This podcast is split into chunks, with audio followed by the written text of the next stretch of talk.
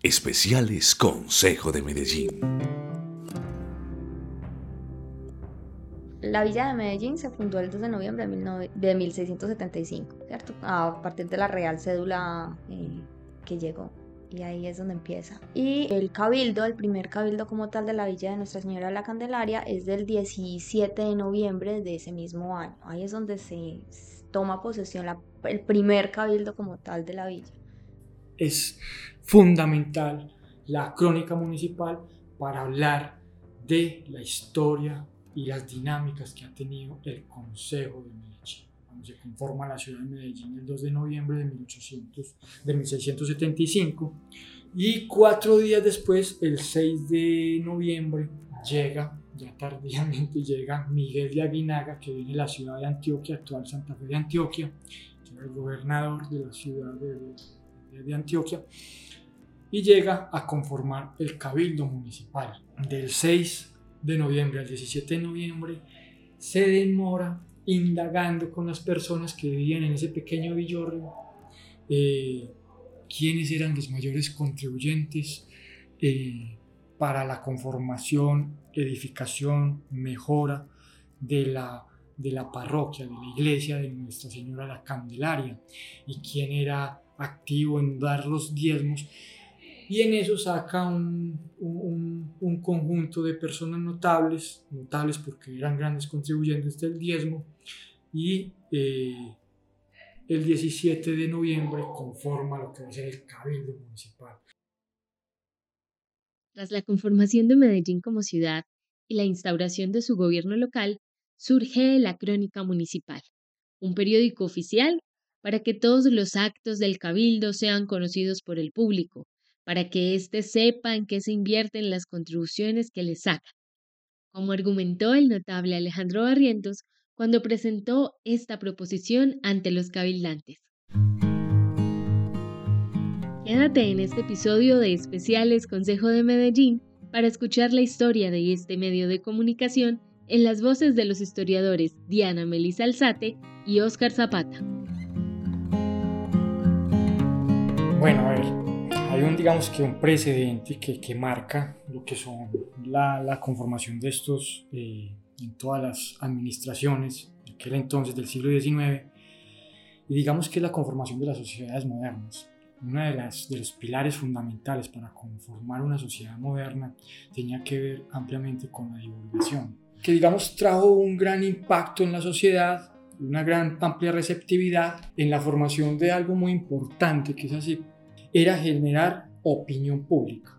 Entonces, Medellín, que viene de ser una villa bastante atrasada, eh, eh, con calles eh, llenas de limo, fango, en un ambiente bastante desagradable, por así decirlo, porque no había, digamos, unas políticas de salubridad, al meterse en esa corriente de una sociedad que va progresando y va desarrollándose como ciudad, ejemplifica de este gran prohombre como fue Pedro Justo Berrío, que fue el que impulsó el boletín oficial. Y aunado a un concierto, digamos, de personas notables, hubo uno, entre ellos concejal de Medellín, que se llamó Alejandro, eh, Alejandro Barrientos, perdón, y en 1867 presenta a una sesión, a una plenaria, poder eh, establecer un diario en el cual se diera a conocer a la sociedad todo lo que se, se las deliberaciones que, se, que ocurren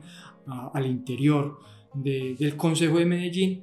En esa sesión, se de, eso fue en junio, del mes de junio de 1867, la deliberación fue la siguiente, las arcas del municipio están bastante pobres, por lo tanto, el, el, el proyecto proposición que se presenta Alejandro Barrientos es rechazada. En fin, pero les quedó sonando, les quedó sonando y tras el éxito del boletín oficial, ya en 1869 empieza ya a surgir como el interés, bueno, hay que retomarla. Y fue en, ese, en el año de 1870 que llega a feliz término en múltiples debates que se, se realizaron. Digamos que hay una buena eh, contribución en el, en el erario, en el reclamo de impuestos para la ciudad. Y el 26 de octubre de 1870 sale a flote, sale la publicación, la primera edición de lo que va a denominarse la Crónica Municipal. La crónica tiene una serie de transformaciones eh, a lo largo de, todo el tiempo en el que estuvo. Pero yo creo que lo más importante de la crónica es precisamente que es como, como esa forma de mostrar o de conservar todo el tema que tiene que ver con la historia, con el desarrollo y con la vida cotidiana de Medellín.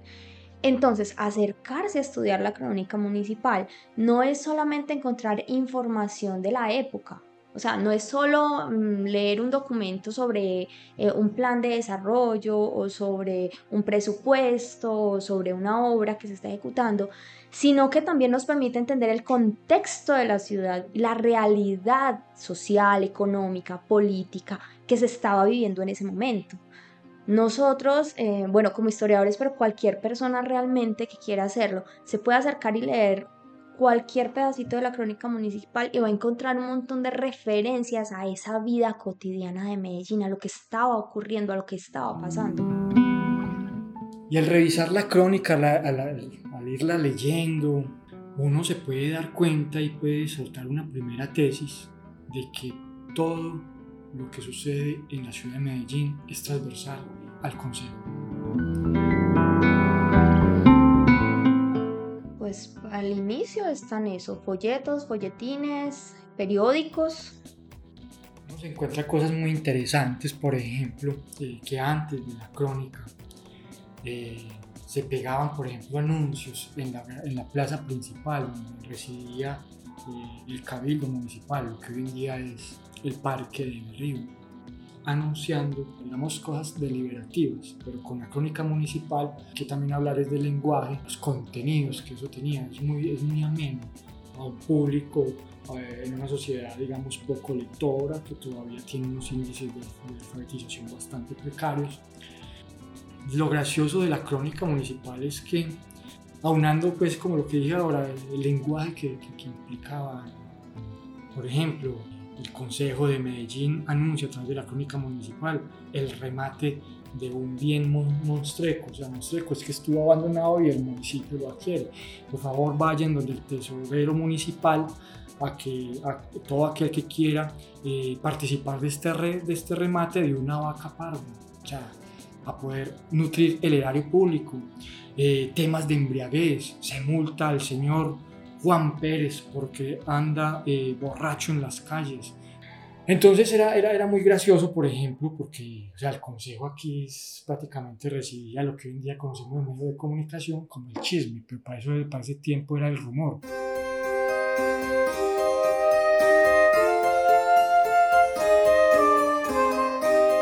Entonces todo, todo, todo, ese, todo ese mundo que se veía en la ciudad, yo, yo, yo leo la crónica municipal y vuelo a la ciudad.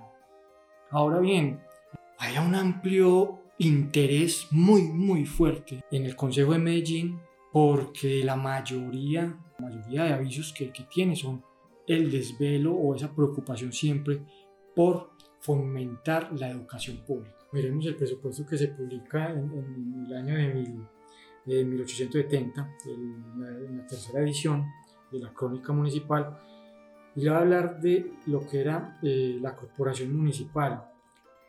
El sueldo del secretario municipal, 480 pesos. La jefatura municipal, es decir, el alcalde, sueldo del jefe municipal, 576 pesos. Departamento de Instrucción Pública, sueldo del director de la escuela primaria, 600 pesos. Sueldo del director de la escuela elemental, 540 pesos. Sueldo del de la directora de escuela de niñas, 400 pesos.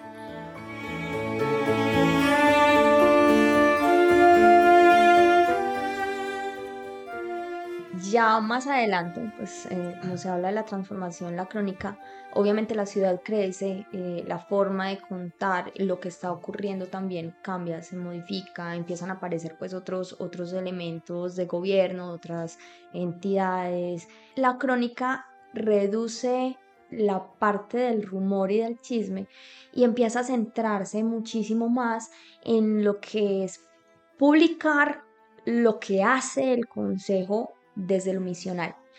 Entonces, la crónica ahora se convierte en la recopilación de los acuerdos eh, que se discuten eh, de las resoluciones, hay un, hay periodo en el que se habla de resoluciones del Consejo, entonces también recoge las resoluciones, pero además recoge los discursos de eh, las instalaciones, de las clausuras y de algunos congresos, asambleas que se hayan llevado a cabo en esos tiempos y que hayan tenido algún tipo de, resonancia en Medellín. Sin embargo, durante el proceso de, la violencia de los ochentas, hay una serie de discursos de, de instalación y de clausura que sí tienen una relación muy directa a, ese llamado de atención, a esa crítica, a ese lamento eh, por lo que está ocurriendo en el país. Entonces es muy común verlos, ver, ver estos discursos y encontrar minutos de silencio por alguien que se murió, alguien que mataron, críticas a lo que está ocurriendo. Entonces, cuando está la UP, los dirigentes de la UP que hicieron parte del Consejo de Medellín eh, están diciendo como que vengan, o sea, miremos qué es lo que está ocurriendo, miren la violencia que nos está tocando, no podemos dejar que Medellín se transforme en, un hueco eh, de violencia y de desazón. Entonces siempre el consejo está ahí, está ahí, siempre está haciendo el llamado de atención a lo que está ocurriendo y siempre nos está contando lo que hay alrededor de Medellín. Y es muy bonito también porque es otra forma de leer la ciudad y de entender la realidad de la ciudad en esas temporalidades. O sea, da, es como si abrieran una ventanita y te pudieras asomar por ahí a mirar cómo era ese tiempo.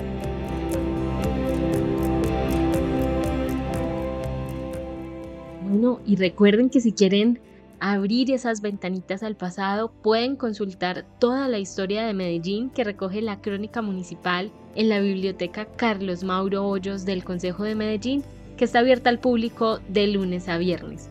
Gracias por escuchar este podcast especial del Consejo de Medellín. Estabas escuchando especiales Consejo de Medellín, porque el Consejo somos tú y yo.